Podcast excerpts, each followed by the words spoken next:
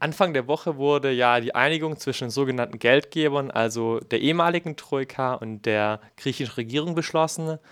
Was genau haben sich jetzt diese beiden Verhandlungsparteien eigentlich Anfang der Woche versprochen? Die griechische Regierung ähm, ist an einigen Stellen äh, auf die Geldgeber zugegangen und hat im Verhältnis sozusagen zu dem, was sie im Wahlkampf gesagt haben, Zugeständnisse an die Reformanforderungen gemacht. Ähm, ein Beispiel ist zum Beispiel, dass bereits abgeschlossene Privatisierungen nicht rückgängig gemacht werden. Im Gegenzug haben sich die Geldgeber dazu entschieden, die Verlängerung zu gewähren, die, auf die es dann letztendlich im Laufe der Verhandlungen hinausgelaufen ist.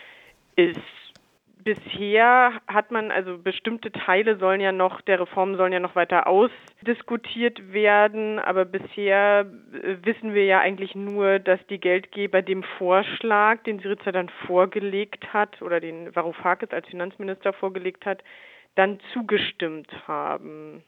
Sie haben jetzt gerade von Zugeständnissen gesprochen, also beispielsweise von diesen Privatisierungen. Syriza hat ja davor vor der Wahl immer stark versprochen, man würde sich von dem Einfluss der Troika freimachen wollen. Naja, Privatisierungen sind jetzt ja nicht gerade das, was man so gemeinhin als, als linke Politik bezeichnen würde. Ist da überhaupt gelungen, irgendwie Spielräume zu schaffen für eine Politik, die irgendwie sozialverträglicher oder ähm, unabhängiger wäre? Ja, ich glaube, da gibt es hier auch immer eine starke Verzerrung in der Debatte. Also Syriza ist ja schon angetreten, um die Verhältnisse im eigenen Land vor allen Dingen zu verändern. Und dazu braucht es natürlich ein Umfeld in Europa und auch noch Finanzhilfen, die das ermöglichen.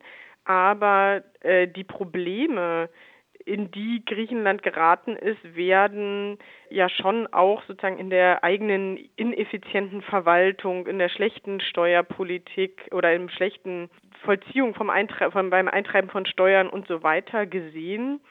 Und äh, da braucht Syriza natürlich Zeit, um diese entsprechenden Maßnahmen im eigenen Land umzusetzen. Nun hätten sie sich wahrscheinlich gewünscht, dass sie dafür selber einen größeren Spielraum gehabt hätten und eine weniger enge Absprache mit den Geldgebern machen müssen, als jetzt dabei herausgekommen ist. Letztendlich haben sie aber ja gar keine andere Möglichkeit, als zu sagen, wenn sie in eine Richtung regieren wollen, wie die äh, Dinge, für die sie angetreten sind, äh, umzusetzen, müssen sie jetzt diese Zeit haben, um die Veränderungen vorzunehmen. Und ich sehe, wenn man sich die einzelnen Politikbereiche dann anschaut, schon die Spielräume da drin und wir diskutieren das auch mit den Kolleginnen und Kollegen in Griechenland natürlich intensiv und ich glaube, äh, es hätte sich zum Beispiel auch nicht ein Großteil der Bundestagsfraktion dazu entschieden, am Ende der Verlängerung zuzustimmen, also der linken Bundestagsfraktion mhm. jetzt, die die Partner von Syriza sind, wenn man nicht glauben würde, ähm, dass man die, die Bemühungen der griechischen Regierung damit unterstützt. Aber können Sie da Beispiele nennen, weil Geld für diese versprochenen Sozialprogramme scheint ja vorerst nicht da zu sein und die Troika ist zwar irgendwie umbenannt, aber de facto besteht sie doch weiter. Ja, aber es, also sagen wir mal so, die Umbenennung der Troika, ich würde auch sagen, dass das äh, der schwierigste Punkt ist, der ja auch noch sehr unklar ist, weil äh, in welcher Form die Troika dann noch Eingriff haben wird oder inwieweit es da Institu eine Veränderung in den Institutionen geben wird. Ich glaube, für die Griechinnen und Griechen ist es erstmal schon sehr wichtig gewesen, auch auf der symbolischen Ebene, dass äh, die Kritik daran, wie in das in den letzten Jahren gehand, gehandhabt wurde, wahrgenommen wurde und klar war, es darf kein Troika-Diktat mehr geben, sondern es wird wieder auf Augenhöhe miteinander verhandelt. Ich glaube schon auch, dass die Art und Weise, wie die Griechen jetzt äh, daran gegangen sind, ähm, die hier ja oft als ein bisschen unverschämt wahrgenommen wurde für die Griechinnen und Griechen im Land selber ein unglaublich wichtiger Schritt äh, gewesen ist, dass sie das Gefühl haben, sie werden da drin wieder gehört. Das muss sich jetzt natürlich auch widerspiegeln in der Art, wie mit den Geldgebern zusammengearbeitet wird.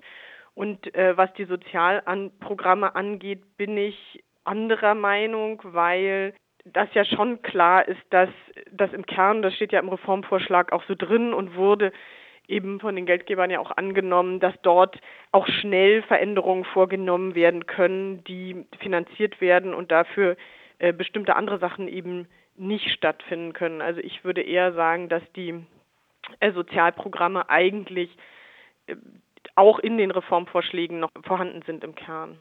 Und wie muss man sich dann die nächsten vier Monate vorstellen? Es soll ja im Juni nochmal eine Abstimmung geben. Also sollen dann weitere, ähm, ein weiteres Paket in irgendeiner Form beschlossen werden, ein weiteres Programm. Ist es dann aus Ihrer Perspektive nicht so, dass die griechische Regierung massiv unter Druck gesetzt würde, eben doch ein, eine Austeritätspolitik zu fahren? Um dann in vier Monaten überhaupt wieder Geld zu bekommen, weil die Rhetorik, die man ja irgendwie zwischen Freitag und Montag dann doch stark gesehen hatte, war ja schon dergestalt, dass es hieß, die griechische Regierung muss Vertrauen wieder zurückgewinnen. Und da hieß, da war ja eine große Skepsis zu spüren seitens der Finanzminister der anderen EU-Staaten. Es wird jetzt darum gehen, dass die griechische Regierung die Zeit hat, die Verhältnisse im eigenen Land so zu sortieren, dass sie einen Vorschlag vorlegen kann, der zeigt, dass ihre Berechnungen, die sie auch vor der Wahl Syriza schon angestellt hat, erfolgreich sein können. Und auf der Basis äh, muss dann äh, natürlich wieder entschieden werden. Ich glaube, dass an diesen Vorschlägen, äh, dass die realistisch sein können, aber dafür ist eine Unterstützung von außen und auch ähm, innerhalb des Landes notwendig. Also wenn die Widerstände zu groß werden, dann äh, wird das natürlich schwierig.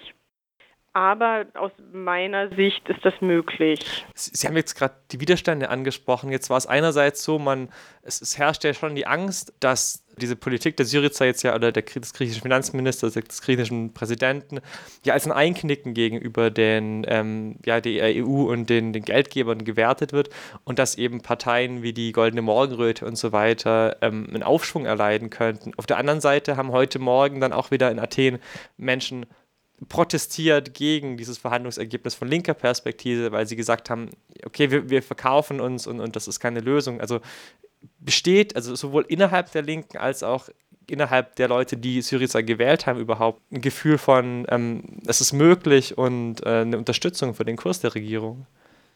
Ja, das ist äh, das, worauf ich angesprochen habe. Das wird jetzt schwierig, weil es gibt natürlich ähm, einen Druck von links, also äh, sowohl innerhalb von Syriza als auch ähm, von der kommunistischen KKE natürlich in Griechenland und auch von rechts also die Goldene Morgenröte ist ja nun eine Nazi-Partei, die würde ich mal rauslassen, die aber natürlich sehr gefährlich sind und die mit einem hohen Ergebnis auch aus den Wahlen hervorgegangen sind. Das darf man auch bei sozusagen allem Linksruck ja nicht vergessen.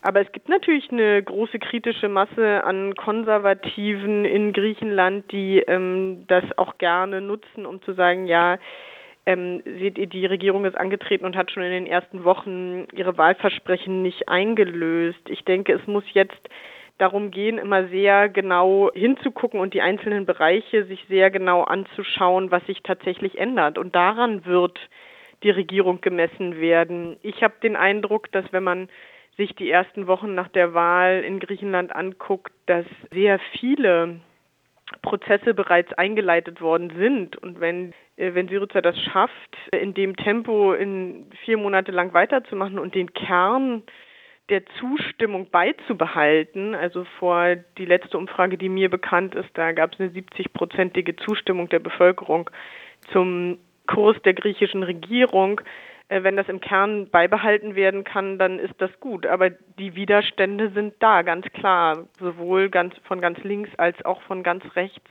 als auch aus Europa heraus, wobei man da sagen muss, dass die deutsche Regierung sicherlich am schwierigsten im Umgang ist. Also wenn man die französischen Medien anguckt, sogar wenn man die amerikanische Debatte anschaut, sieht man, dass es eine Bereitschaft für einen viel dialogorientierteren Umgang mit der griechischen Regierung in anderen Ländern gibt, als das bei uns wiedergespiegelt wird oder bei uns der Fall ist. Nochmal ganz kurz zurück zu den Erfolgen, die Sie angesprochen haben. Welche Erfolge sehen Sie denn ganz konkret in dem ersten Monat? Ich meine, das ist eine kurze Zeit, aber Sie haben von Erfolgen gesprochen. Welche sehen Sie da? Ich habe erstmal gesagt, dass viele Prozesse eingeleitet worden sind. Also Ähm, es gibt ganz konkrete Maßnahmen zum Umgang mit der Flüchtlingssituation. Das ist ein mhm. unglaublich großes Problem, diese riesigen Lager anzugehen. Es gab die Wiedereinstellung der Lehrer und Lehrerinnen, weil man gesehen hat, dass man auf eine Bildung zusätzlich noch auf eine große Bildungsmisere zusteuert.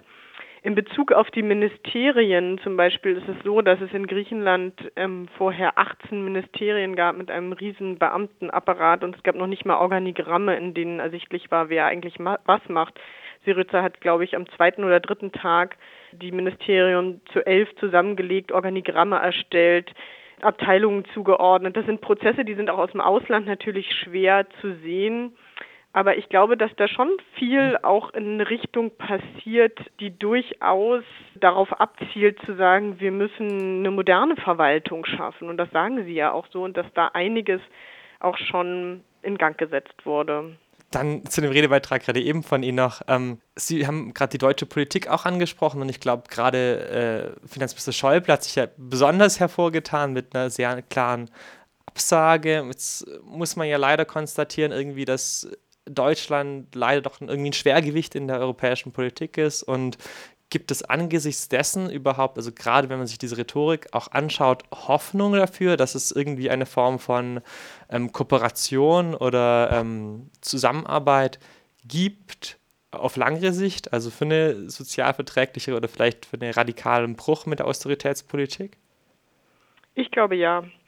Ich glaube, dass ähm, Deutschland erkennen wird, dass es bald mit seiner äh, Position in Europa zumindest nicht mehr ganz so dominant wird auftreten können. Die Wahlen in Spanien stehen bevor. In Spanien gibt es eine nicht ganz so schlimme, aber auch eine sehr schlechte Ausgangslage oder der spanischen Bevölkerung geht es auch nicht gut. Die sind von der Austeritätspolitik betroffen. Wir rechnen damit, dass es dort auch einen Linksruck in der ähm, Regierung gegeben wird.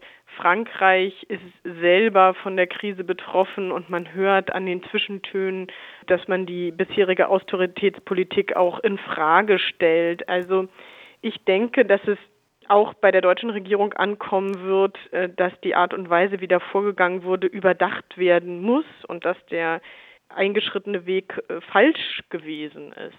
Und was wären konkrete Maßnahmen oder was könnte man ganz konkret anders machen? Naja, die Schuldenschnittdebatte muss weitergeführt werden und dann muss man überlegen, wie man diese Länder nachhaltig und sozial verträglich saniert. Also Schäuble hat ja nochmal gesagt in der Debatte heute, es müsste akzeptiert werden, dass andere Länder niedrigere soziale Standards haben. Das ist falsch. Wir dürfen nicht in Europa uns niedrige soziale Standards zum Vorbild nehmen, sondern wir müssen überlegen, wie wir es schaffen, für die Europäerinnen und Europäer hohe soziale Standards äh, und zwar für alle zu haben und die gemeinsam zu definieren und zu sehen, äh, dass das zu finanzieren ist, das sollte ja eigentlich in Europa möglich sein.